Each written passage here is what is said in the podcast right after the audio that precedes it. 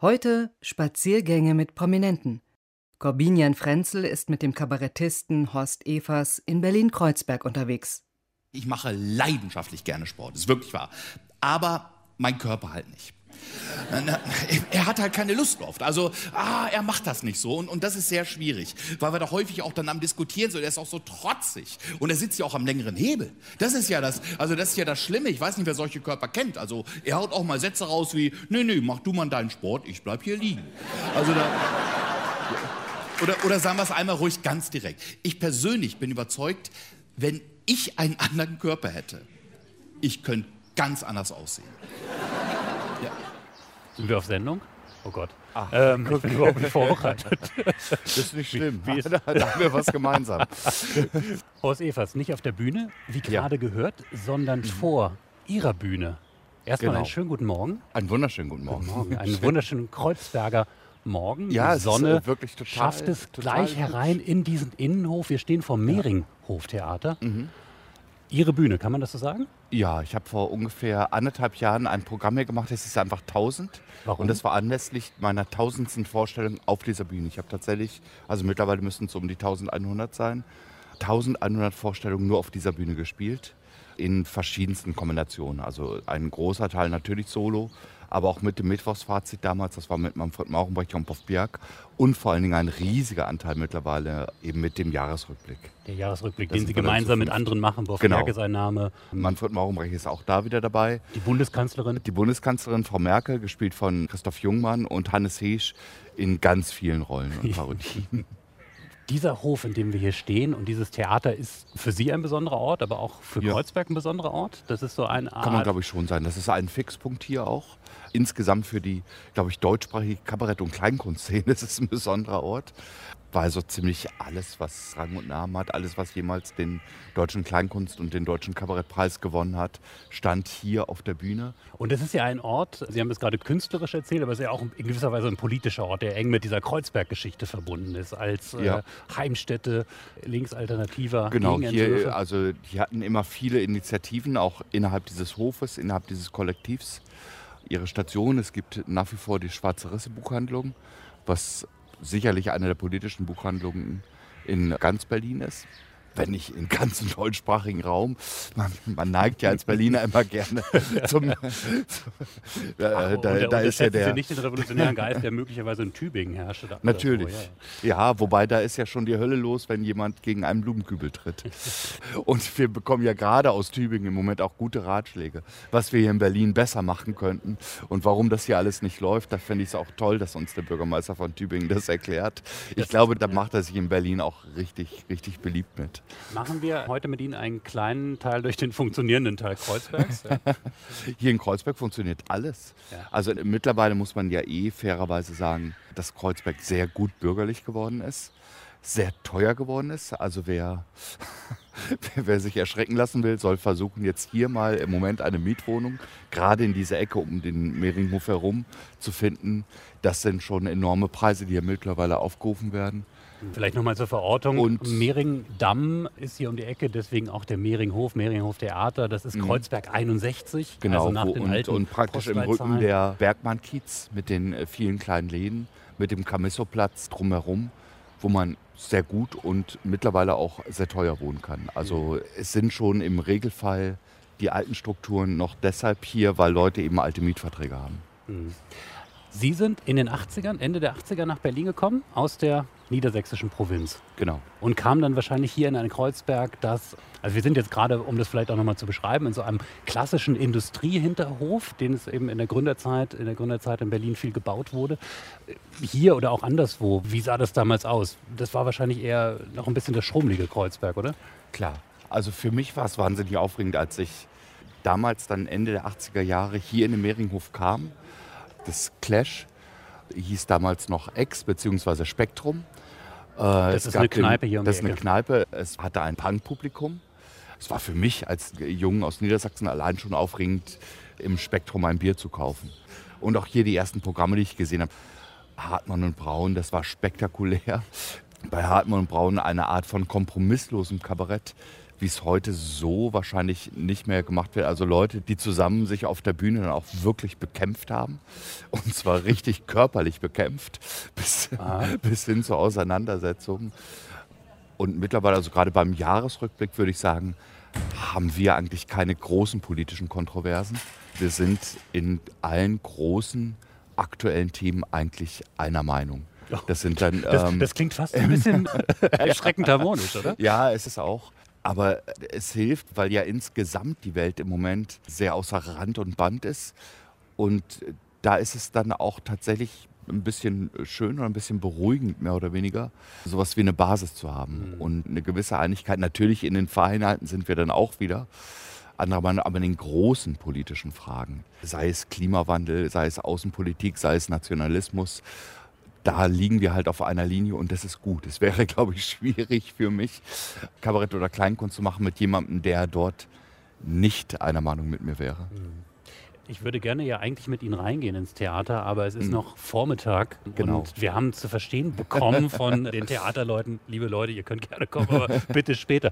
Insofern mhm. machen wir quasi einen fiktiven Gang in dieses Theater, das ja relativ klein ist. Ne? Ja. Es ist eine kleine Bühne. Ja, es sind schon immerhin 250 Plätze. Ah, also okay. Also ja. Sie haben gerade beschrieben, wie das so unter den Kabarettisten, den Künstlern war. Mhm. Wenn wir mal aufs Publikum schauen, Sie können Sie jetzt ja auch schon eine ganze Phase überblicken. Ist das Publikum mit Ihnen mitgegangen? Ich könnte sagen, mitgealtert oder? Ja, wobei es tatsächlich bei mir speziell und auch beim Jahresrückblick etwas weniger gealtert ist als in vielen anderen Kabarettbereichen. Da sind wirklich viele Kinder. Das würde ich sagen, geht eben so bei acht, neun Jahren los. Aber es ist manchmal auch wirklich die ganze Familie da. Mhm. Also von den Großeltern bis zu den Enkeln, alle komplett. Die haben angefangen mit einem absolut studentischen Publikum. Das waren praktisch nur Studenten, die zu uns gekommen sind. Und, Wann, war das? Äh, Wann haben Sie angefangen gemeinsam? Das war so 1992, 93. Und die sind natürlich alle mitgealtert, klar. Das ist, also auch wir waren ja damals eigentlich Studenten. Nur halt jetzt nicht so, nicht so mit Uni und so. Aber, aber eingeschrieben waren wir schon. Also. Horst Evers, wir machen einen Spaziergang durch Kreuzberg, aber wir tun das natürlich wie immer mhm. auch nicht ohne Musik bei der Deutschlandrundfahrt. Sie haben uns Titel ja. ausgesucht und der erste, der auf der Liste steht, ist Aretha Franklin. Ja. Say a Little Prayer. Genau, der steht symbolisch für, also einmal ist es natürlich ein wahnsinnig toller, ein richtig schöner Song und dann steht aber auch gleichzeitig symbolisch sozusagen für wahnsinnig tolle, wahnsinnig schöne Songs, die ich in verschiedenen Stücken, wie jetzt letztes Jahr beispielsweise beim Jahresrückblick, wo wir anlässlich ihres Todes dann dieses Stück für sie gemacht haben, einmal singen durfte und andererseits auch in den Proben an den Rand meiner Fähigkeiten, weil das hat einen unglaublich raffinierten, eigentlich Fünfvierteltakt. Das singst du nicht einfach so mal eben weg.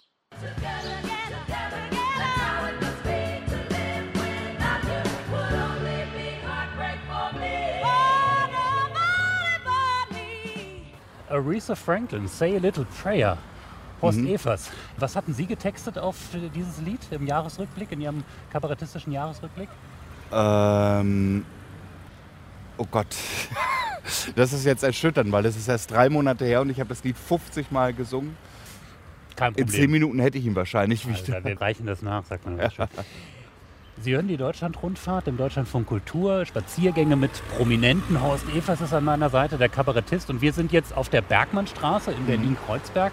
Ein touristischer Anziehungspunkt auch mittlerweile. Mhm. Und einer, äh, wir sitzen gerade, vielleicht können Sie das am besten beschreiben. Sie sind ja derjenige, der wunderbare und manchmal auch etwas ja. absurde Alltagssituationen beschreiben kann. Wo sitzen wir, Herr Horst? Wir sitzen auf diesen Gestellen der Begegnungszone, die man hier in der Bergmannstraße versucht. Ich habe natürlich ein bisschen Angst, dass ich gesehen werden könnte, wie ich hier sitze, aber nein, Quatsch.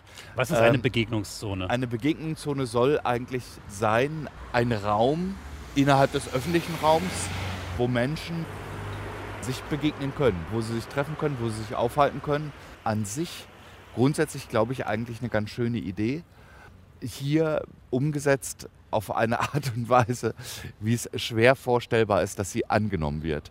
Wir können es ja gerade mal da beschreiben. Ist ein bisschen also was auf, dran. Auf den ehemaligen Parkstreifen sind jetzt ja. quasi so palettenartig ähm, Sitzgelegenheiten aufgestellt genau. in einem wunderbaren Orangeton. Mhm.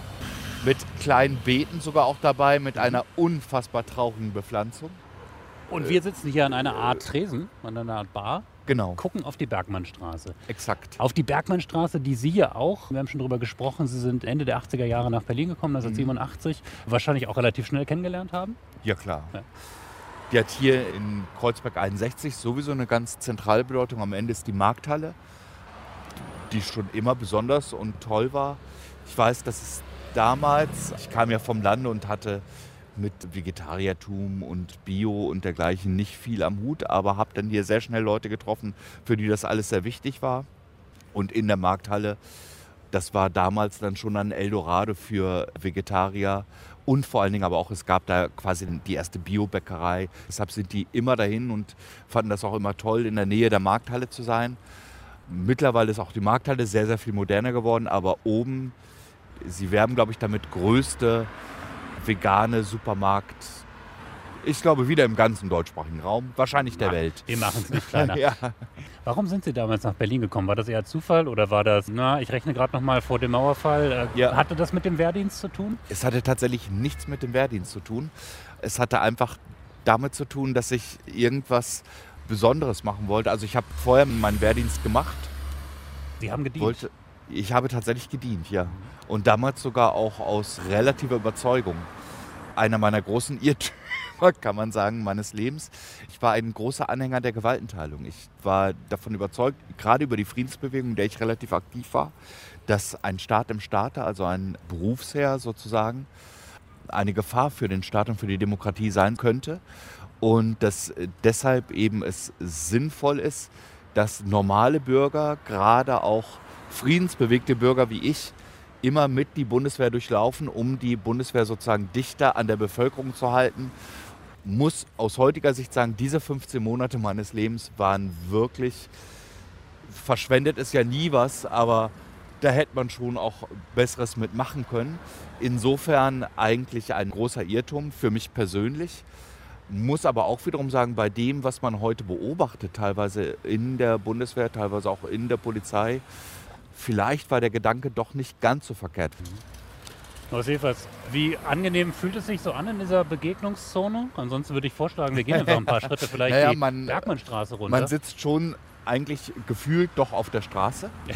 Also die Autos fahren Man relativ dicht an auch, einem ja. vorbei. Das kann man gar nicht Dann anders lassen uns sagen. aufstehen und vielleicht ein paar Schritte gehen. Sie haben die Markthalle schon erwähnt. Wollen wir in die Richtung Wir wandern? können da mal hinlaufen, ja. Gucken wir mal hin. Wir kommen jetzt erstmal, um das vielleicht auch für die Nicht-Berlin-Touristen, Nicht-Berliner zu beschreiben. Mhm. Die Bergmannstraße ist also eine dieser klassischen Gründerzeitstraßen relativ breit. Also zumindest im Verhältnis zum Standardmaß Ja. der westdeutschen Stadt. Genau, mit wirklich breiten Bürgersteigen, die ja auch sehr Mhm. genutzt werden.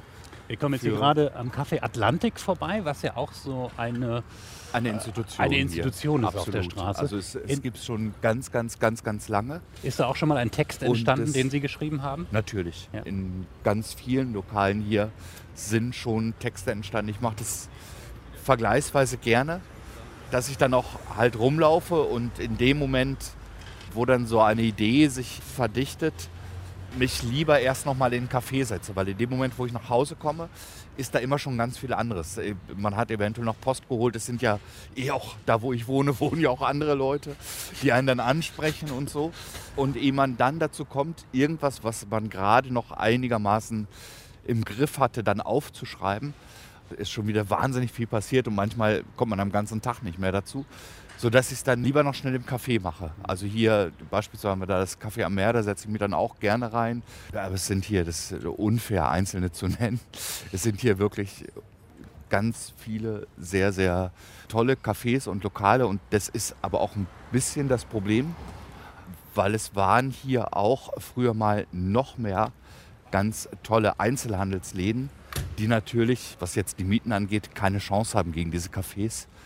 Aber es gibt immer noch einige wirklich großartige Läden. Wir kommen gleich beispielsweise am Gürtelladen vorbei. Das hier ist jetzt, wo wir gerade sind, gegenüber die kleine Scheckendorfstraße ist die Straße, wo damals, glaube ich, Peter Lorenz gefangen gehalten wurde, einige Tage. Peter Lorenz, der CDU-Landesvorsitzende, Genau. der von der Bewegung 2. Juni entführt wurde. Und direkt gegenüber, das hat jetzt damit überhaupt gar nichts zu tun. Ist eines der großartigsten Geschäfte von der ganzen Bergmannstraße. Ich glaube im gesamten deutschsprachigen Raum, ich glaube auf der Welt.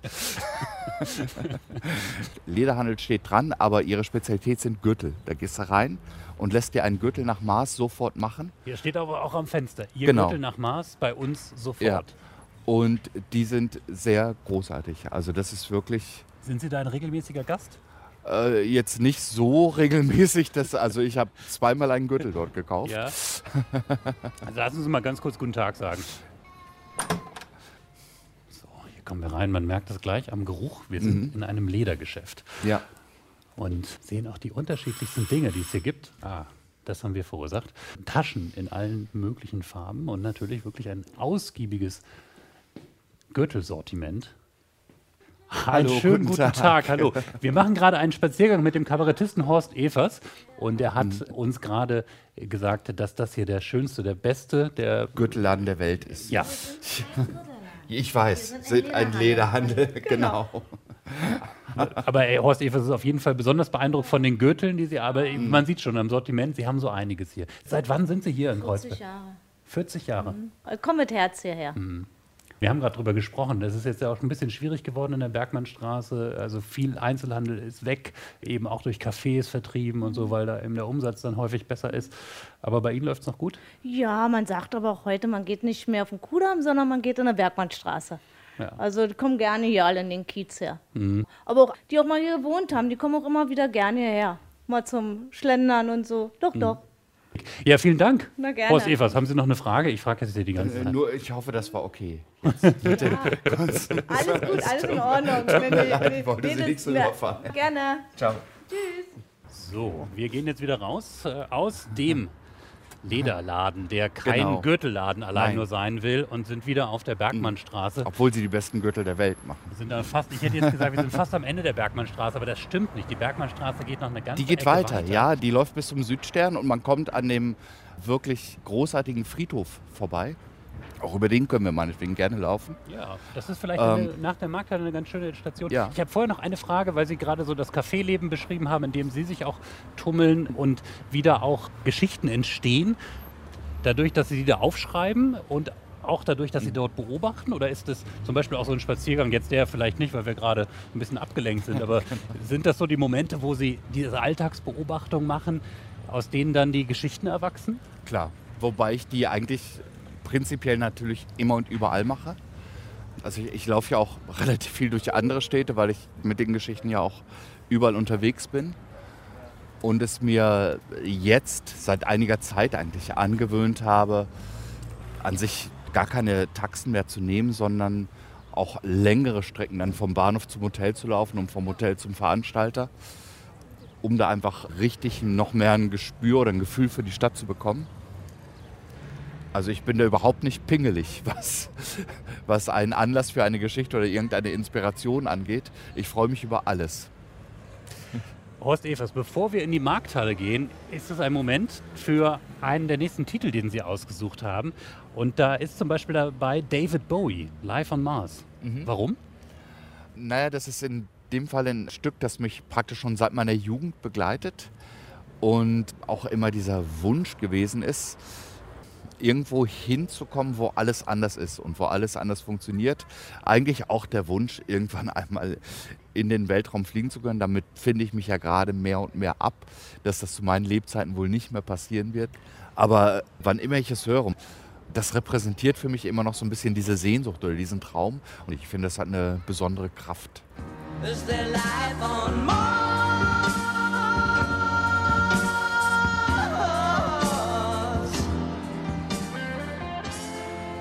Sie hören Deutschlandfunk Kultur, die Deutschlandrundfahrt. Wir sind unterwegs mit Horst Evers, dem Kabarettisten, dem Geschichtenerzähler aus Berlin. So nennen Sie sich selbst, zumindest auf Ihrer Website. genau. Und Sie haben eine wunderbare Geschichte erzählt. Und das sage ich jetzt hier vor einer Kulisse. Sie haben uns in die Markthalle geführt, in die äh, Markthalle Kreuzberg, die Meinecke-Halle. Ja, Und wir stehen vor einem Schlachter, genau. der möglicherweise veganfreie Wurst hat. Der garantiert veganfreie Wurst hat. Er schreibt es nur nicht so aus. Also das Erstaunliche war, dass es mir wiederum in Franken passiert. Als ich da unterwegs bin, da bin ich an einer Landfleischerei vorbeigekommen. Die hatten halt in ihrem Schaufenster ein großes Schild, auf dem stand tatsächlich veganfreie Wurst. Wie so oft, dass ich es erst auch gar nicht gemerkt habe. Dran vorbei und dachte, dachte nur, mein Gott, das Wort ist zu lang. Irgendwas stimmt mit dem Wort nicht. Bin zurückgegangen und habe dann gesehen, da steht wirklich veganfreie Wurst bin dann eben rein und die Metzgersfrau war wirklich total zugänglich. Die war ganz hat gesagt, ja, die haben es eigentlich aus Scherz aufgehängt, ursprünglich weil auch dort in Franken ist es eben immer häufiger gewesen, dass Leute reinkamen, die gefragt haben, was haben sie denn so an veganen Sachen da? Und als Fleischerei ist es ihnen auf die Nerven gegangen. Sie fanden es irgendwie blöd und haben deshalb irgendwann die Schild aufgehängt. Aber seit sie das Schild haben, veganfreie Wurst, ist die Nachfrage nach dieser veganfreien Wurst halt immer größer geworden. es sind immer mehr Leute, die genau das haben wollten. Und mittlerweile ist es tatsächlich eben so, sie sind dann noch darauf eingegangen, sie haben zwei Stapel direkt nebeneinander liegen und sie sagt, es ist exakt die gleiche Wurst. Genau das eine ist die Yachtwurst, wie sie immer da lag. Und daneben die gleiche Wurst, an der steht halt veganfrei und von der verkaufen sie halt das Dreifache. Wo, wo sie auch mal, ja, das nimmt sie jetzt mal so hin. Sie hat auch überlegt, warum ist das so? Wahrscheinlich, weil die Leute dann auch denken, ja, das ist so eine Zusatzqualifikation der Wurst, dass sie neben allem anderen eben auch noch veganfrei ist. Ja. Und viele fragen eben auch, kann die nicht doch Spuren von Veganem enthalten? Wo sie sagen, nee, das Keine Sorge. ist eigentlich noch nicht vorgekommen. Also dann, Es ist ja sowieso wahrscheinlich ein großes Maß an Zufall, das so mitspielt. Oder steuern Sie Geschichten auch gezielt an? Sie haben ja auch nicht nur eben Ihr Bühnenprogramm und Ihre kleinen Erzählungen, sondern haben ja auch mittlerweile drei Bücher geschrieben. drei Romane. Drei Romane, Also drei es, äh, Romane. Es gibt viele Bücher mit Geschichten. Genau. Und drei Und, Romane. und drei Romane dazu, ja. Und da muss man ja schon mit längerem Atem rangehen als äh, aus der Situation heraus. Ja.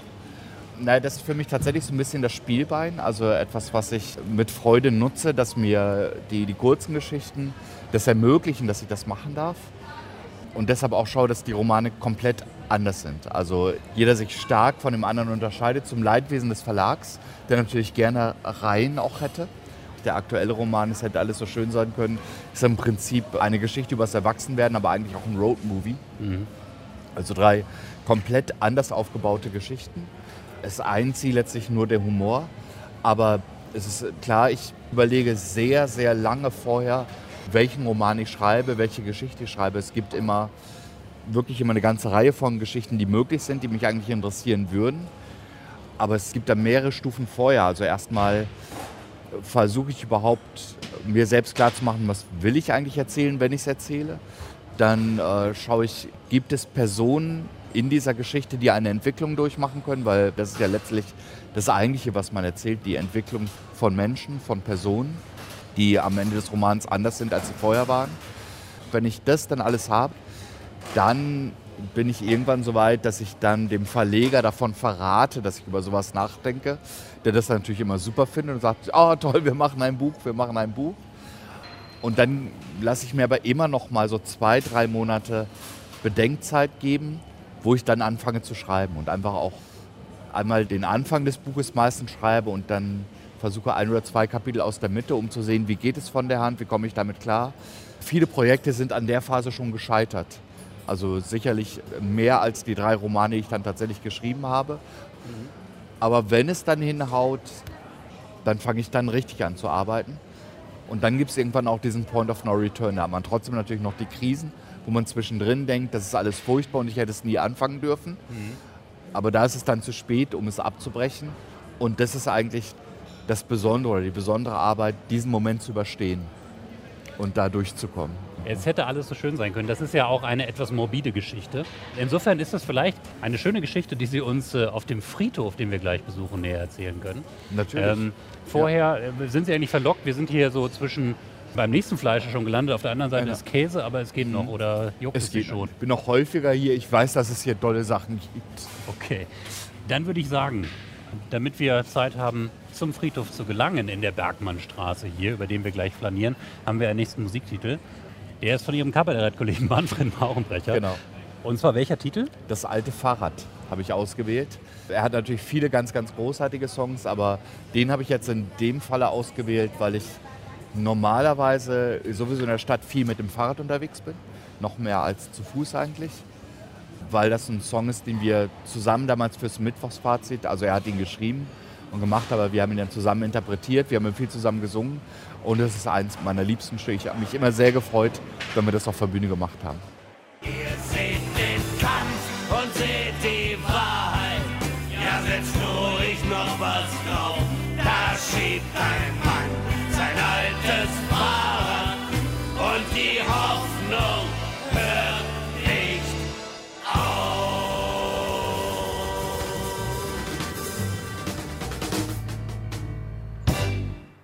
Wir sind nicht mit dem Fahrrad hergekommen, sondern zu Fuß. Horst Evers an meiner Seite, der Kabarettist und Autor, Romanautor im Deutschlandfunk Kultur auf unserem Spaziergang durch Kreuzberg. Und wir sind jetzt, deswegen rede ich auch etwas bedächtiger, an einem Ort der Stille, einem der Friedhöfe an der Bergmannstraße. Es ist immer wieder toll, auch, auch das mache ich wahnsinnig gerne. Ich gehe irrsinnig gerne über Friedhöfe, weil Friedhöfe in der Tat in jeder Stadt, wir sind wirklich nicht weit weg von da, wo wir gerade noch auf, bei der Begegnungszone waren.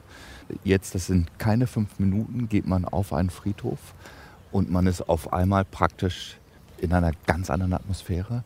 Also das Verhalten der Leute auf einem Friedhof verändert sich. Das kann ich guten Gewissens sagen, weil ich tatsächlich Friedhöfe in allen Städten auf Tour überall immer sehr gerne aufsuche. Das funktioniert überall, als würde man durch ein Portal gehen. Das ist etwas, was mir nach wie vor sehr gut gefällt, was ich sehr mag, wo man sich sehr schnell sammeln kann, auch seine Gedanken sortieren, wenn man über so einen Friedhof geht. Das ist wirklich sowas wie, wie eine kleine Oase in der Stadt, immer und überall. Mehr noch als im Park. Und, und Also, weil auf Friedhöfen wird natürlich auch nicht gegrillt, es werden, es werden keine Frisbees geworfen oder dergleichen mehr. Wir kommen ja auch gerade entlang an äh, großen Familiengräbern, also richtig portalartige. Das Ja. ist hier der Dreifaltigkeitsfriedhof in der Bergmannstraße, wo natürlich auch äh, richtig berühmte Menschen mit großen Gräbern sind. Also teilweise auch Leute, ich hoffe, ich tue jetzt niemandem Unrecht, aber wir stehen gerade vor einem wirklich großen, imposanten Grab von Karl Mecklenburg, wo ich persönlich sagen würde, wüsste ich jetzt nicht, wer das war. Vielleicht ein Industrieller, die, die Frau. Frau war Dozentin der Volkshochschule. Ja. Aber es sind hier eben dann auch andere Gräber, die teilweise gar nicht so groß sind wie das von Herrn Mecklenburg. Also insofern glaube ich, er war wahrscheinlich schon Industrieller, so groß wie das ist. Ähm, Da muss ein bisschen Geld dahinter gewesen sein. Äh, Gustav Stresemann. Gustav Stresemann ist, äh, beispielsweise zum Beispiel liegt hier. Einer derjenigen Mhm. oder auch Theodor Mommsen. Wir haben eine Liste hier, Ah. ähm, damit wir noch klüger wirken, als wir sind. Herr Evers, ich habe ja schon gerade, als wir in der Markthalle waren, da haben wir kurz über Ihren Roman gesprochen, Ihren jüngsten Roman. Es hätte alles so schön sein können. Und Ich habe den kleinen Hinweis gegeben, eine morbide Geschichte, denn es geht um einen Mord. Oder, Na, ein Mord ist oder es ja nicht. einen Tod, ein, Ein Todesfall. Tod, genau. Ich überlege gerade, ob ich damit zu viel verrate, aber ich, nein, tue ich eigentlich nicht. Es ist mir immer relativ wichtig, sozusagen, dass kein wirkliches Verbrechen eigentlich geschieht. Dass es immer eine Verkettung unglücklicher Umstände eigentlich auch ist. Nacheinander natürlich gibt es Personen innerhalb des Romans, die wirkliche Verbrechen begangen haben. Der 17-jährige Junge beobachtet, also in seinem Dorf macht ein Landbordell auf, wo er dann eben sagt, das interessiert mich und viel Zeit tatsächlich damit verbringt, immer mal da so zufällig dran vorbeizukommen.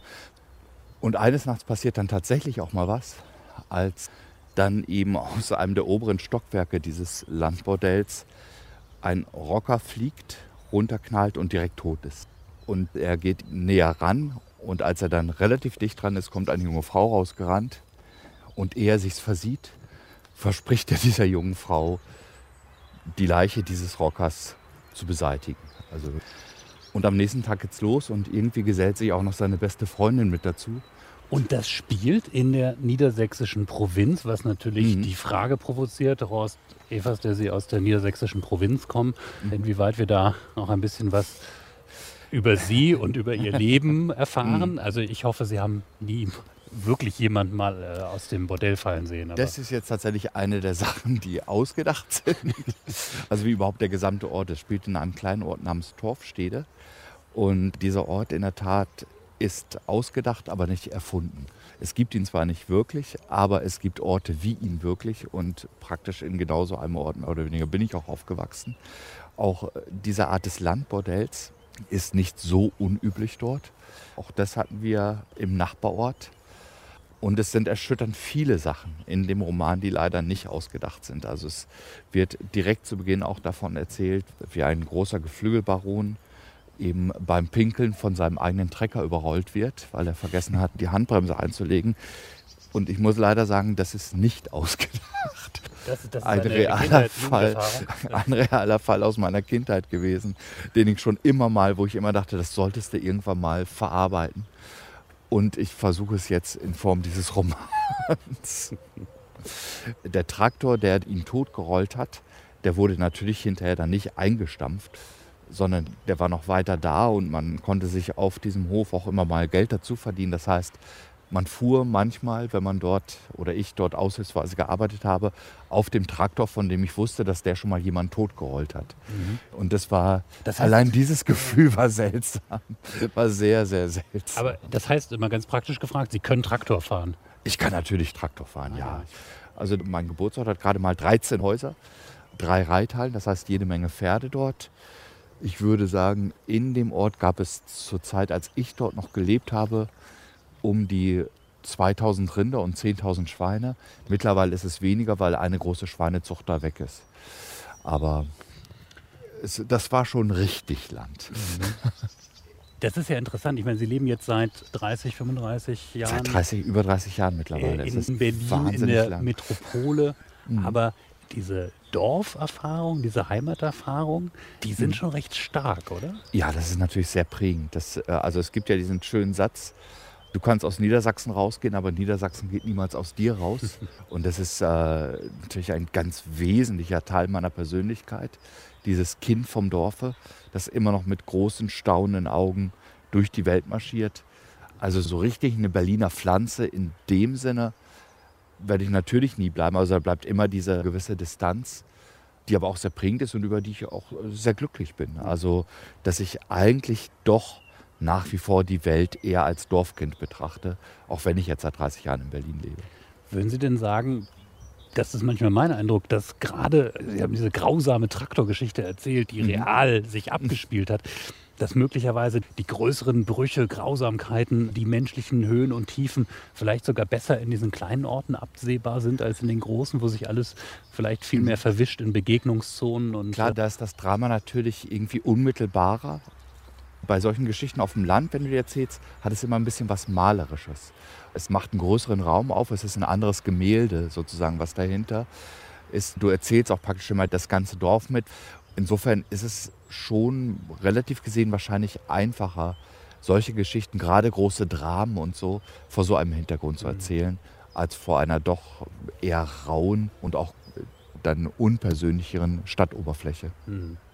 Sie sind ja viel unterwegs, auch in Deutschland, mhm. durch, durch Lesungen, durch Auftritte, durch Kabarettprogramm. Ja. Haben Sie denn da so ein Gefühl für Orte entwickelt, dass Sie irgendwo hinkommen und merken, aha, das ist hier, ich spüre hier was? Oder sind die erstmal alle gleich? Sind die unterschiedlich? Haben Sie da so eine Topografie? Äh, natürlich. Das kriegt man sehr, sehr schnell mit. Ich war beispielsweise vor einiger Zeit in einem ganz kleinen Ort in der Eifel, der heißt Prüm. Und äh, wie ich es dann oft mache, wenn ich in so einem Ort zum ersten Mal bin, gehe ich gerne vorher auch noch eine Stunde durch den Ort, um so einen Eindruck zu bekommen. Und da war es so, wie ich es wirklich lange nicht mehr erlebt habe, auch nicht in Schwaben oder sonst, wie praktisch überall, wo ich lang ging, die Blicke einverfolgen.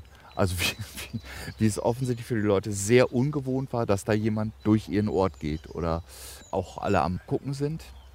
Und irgendwann mich dann auch endlich jemand ansprach und dann irgendwie gefragt, ob er helfen kann oder so. Wo ich sage, nee, ich, ich gehe nur durch den Ort und gucke mir den ein bisschen an. Sagt, Sie gucken sich den Ort an? Sage, ja, das äh, dachte ich, also weil ich heute Abend da in der Veranstaltungshalle da auch lese, dachte ich, gucke ich mir hier eine Stunde den Ort an. Eine Stunde, gucken Sie sich doch. Sag ich, ja, da, eine Stunde läuft. Oh, da waren sie aber nicht nur in Prüm. also dieser Ort interessiert sich für einen. Das hast du sofort gesehen. Aber du hast eben andere Orte. Das merkst du sofort, wenn du einem Ort vollkommen egal bist. Ähm, genau, jetzt gerade ist ein Eichhörnchen hier. Das eine relativ große Begeisterung, ich glaube, Sonnenblumenkerne oder so, die auf einem Grabstein entdeckt hat. Wir verlassen diese Idylle des Friedhofs äh, Mhm. an der Bergmannstraße und bewegen uns gleich in Richtung urbaner Dschungel, Gneisenaustraße, U-Bahnhof. Für den Weg dorthin haben wir eine Musik. Und da haben sie ausgewählt Jennifer Rostock featuring Großstadtgeflüster, so sagt man das heute, ne? Ja. Featuring. Keine Macht den Profis. Genau. Das Tolle ist, dass die eben auch eine andere Selbstironie haben und nicht mit diesem bollerigen Selbstbewusstsein dann auftreten. Ah, äh, guck, ich bin der Größte, ich bin der, sondern das ist ein Selbstbewusstsein bei diesem keine Macht den Profis, das mir sehr viel näher ist und das ich sehr charmant und sehr schön finde. Keine Macht den Profis.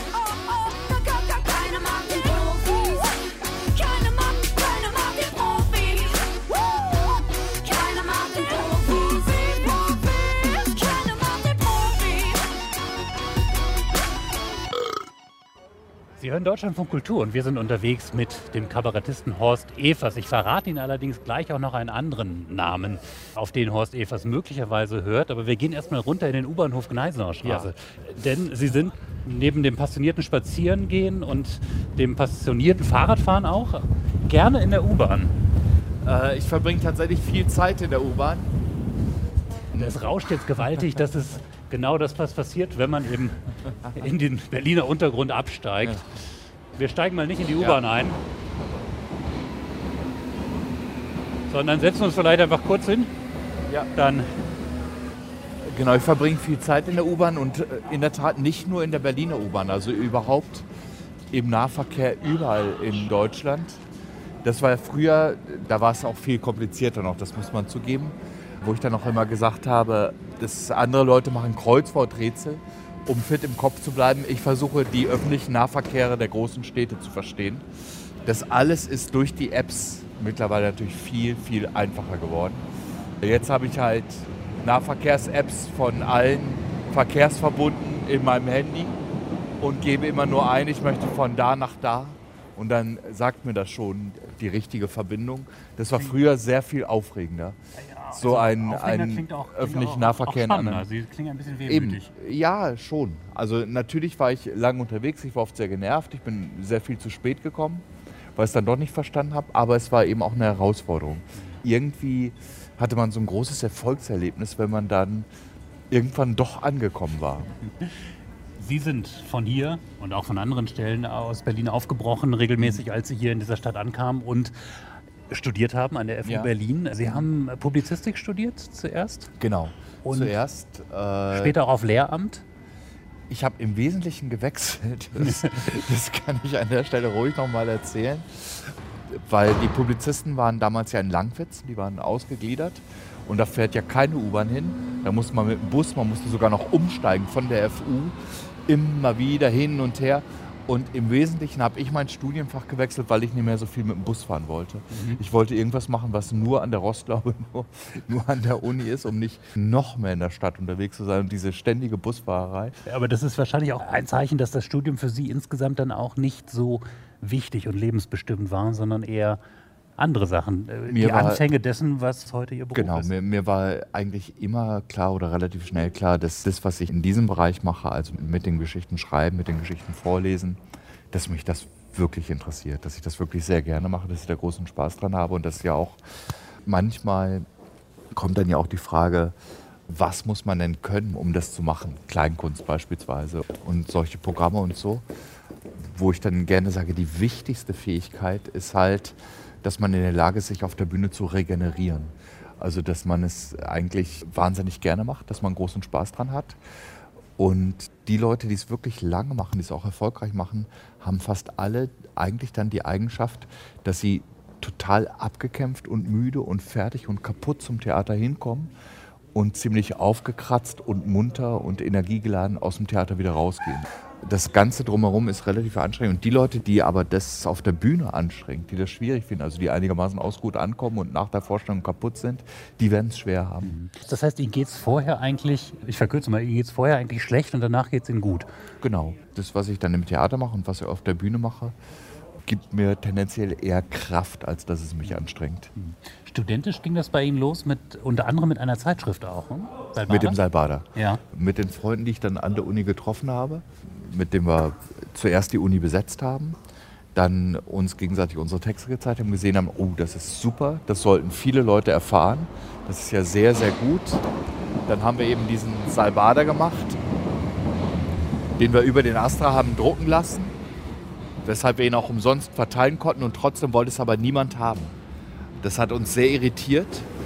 Niemand hat sich dafür interessiert und deshalb, um überhaupt Aufmerksamkeit zu gewinnen, das war auch schon damals so, das ist nicht nur heute beim Netz so, wo Aufmerksamkeit die wichtigste Währung ist. Auch damals ging es im Wesentlichen darum, Aufmerksamkeit erstmal zu bekommen, haben wir dann angefangen, diese Lesung zu veranstalten. Also die Vorlesebühne, den Frühschoppen zu gründen. Und darüber haben wir dann tatsächlich die Aufmerksamkeit bekommen, auch für den Salbada und für alles, was daraus dann entstanden ist. Jetzt habe ich gerade schon angekündigt, Horst Evers ist der eine Name, den Sie tragen im Leben, aber eigentlich heißen Ja. Sie ja ursprünglich Gerd Winter. Das stimmt. Und Salbada hat mit diesem Namen, den Sie seither tragen, was zu tun. Genau, das war eben zu Beginn so. Im Salbada fanden wir es ein bisschen blöd, dass die damals, die vier Herausgeber, das ganze Heft vollschreiben. Und deshalb mussten sich alle viele Pseudonyme nehmen. Ganz viele andere Titel, unter denen sie auch Geschichten, damit man denkt, ah, das ist ein richtig großer Kreis, eine große Bewegung von jungen Autoren, die das da machen und nicht nur eben vier. Und unter anderem habe ich dann meinen Geburtsort, eben Evershorst, umgestellt in Horst Evers. Also das ist dieser Ort mit den 13 Häusern und den vielen Rindern, Pferden und Schweinen. Und damit die Alltagsgeschichten eigentlich geschrieben, die dann natürlich auch am besten für die Bühne, für die Vorleseveranstaltung geeignet waren, sodass ich dann, um nicht zu verwirren, diese ersten Auftritte auch unter dem Namen Horst Evers gemacht habe, unter dem ich auch die Geschichten geschrieben habe. Und irgendwann hat er sich verselbstständigt. Also irgendwann relativ früh, wie ich dachte, konnte ich dann gar nicht mehr das noch irgendwie ummodeln. Natürlich hätte man es aus heutiger Sicht damals noch locker gekonnt, aber in der Hybris, die man als junger Mensch hat, dachte ich damals natürlich, nein, ich bin schon viel zu bekannt, das geht gar nicht mehr. Und es ist dann so geblieben und ich habe es eigentlich nie bereut. Ich bin, bin sehr zufrieden mit dem Wann Pseudonym. ist das passiert? Oder gab es so einen Moment, wo Sie wussten, ab jetzt bin ich wirklich Horst Evers und nicht mehr Gerd Winter? Das war eigentlich dann schon der Moment, als ich gemerkt habe, dass selbst Leute, die mich einigermaßen gut kennen, mich mit Horst Evers anreden. Und tatsächlich der Name Gerd Winter mehr und mehr verschwunden ist, den ich heute auch praktisch nur noch auf Ämtern und in der Familie benutze. Also und bei Leuten, die In der Familie. Also das heißt, privat sind Sie? privat bin ich natürlich in Sie er, erster Linie Papa bzw. ey du. Das sind eher so die Sachen, mit denen man dann angesprochen wird. Aber grundsätzlich würde meine Tochter mich niemals Horst nennen. Sie haben auch irgendwann mal eine Entscheidung getroffen, ein Merkmal zu schaffen des Horst Evers. Der Mann mit dem roten Hemd. Ja, Immer wenn Sie auftreten, haben Sie ein rotes Hemd an. das war auch mehr ein Zufall. Wir sind damals bei der Vorlesebühne beim Frühshoppen natürlich immer in unseren Alltagssachen auf die Bühne und irgendwann hatte ich so ein rotes Korthemd an, wo dann eine sehr nette, auch sehr schöne, sehr charmante junge Frau hinterher zu mir sagte, boah, das stünde mir aber ausgezeichnet, das wäre richtig toll. Das sollte ich häufiger anziehen und das war für mich dann mehr oder weniger bindend. Ich habe das dann halt nur noch angezogen, immer und immer wieder. Die Frau habe ich nie wieder gesehen, sie ist nie wieder aufgetaucht. Das war nicht Äh, Ihre Frau. Nein. Aber heute ist das Tolle, dass ich eben nie drüber nachdenken muss, was ich anziehe. Ich habe sehr viele rote Hemden. Ich wo- wollte gerade fragen, wie viele haben Sie? Also an sich habe ich 30 oder 40, aber jetzt so richtig im Betrieb, aktuell sind immer so 10 bis 12. Horst Evers, U-Bahnhöfe sind Orte, an denen man, Mhm. wenn man unterschiedliche Richtungen nimmt, im Zweifel auch mal Tschüss sagen muss. Ich weiß jetzt gar nicht, in welche Richtung Sie fahren oder gehen müssen. Ich äh, gehe von hier wieder her. auf jeden Fall ist unsere Zeit für diesen Spaziergang um. Ich möchte mich ganz herzlich bedanken für Sehr Ihre gerne Zeit. geschehen. Vielen Ja. Dank. Gerne. Sie hörten Spaziergänge mit Prominenten. Corbinian Frenzel begleitete den Kabarettisten Horst Evers durch Berlin-Kreuzberg. Wir wollten noch was nachreichen, das machen wir an dieser Stelle, Horst Evers. Vorhin die Frage, was Sie getextet haben auf Aretha Franklins Say a Little Prayer. Mir ist vor allen Dingen eingefallen, warum ich auf die eigentliche Zeile nicht kommen konnte. Das war eben immer unterschiedlich. Also beispielsweise die ersten beiden Strophen waren Am Morgen zerknittert, schaust, was wer verbittert, twittert. Warum bist du live dabei? Hast früh du kein Netz da, hörst du es als allerletzter und hast den Vormittag frei. Veganes WLAN, das Datenpaket glutenarm, gegendert sei mein Frühstücksei. Vielen Dank. Sehr gerne.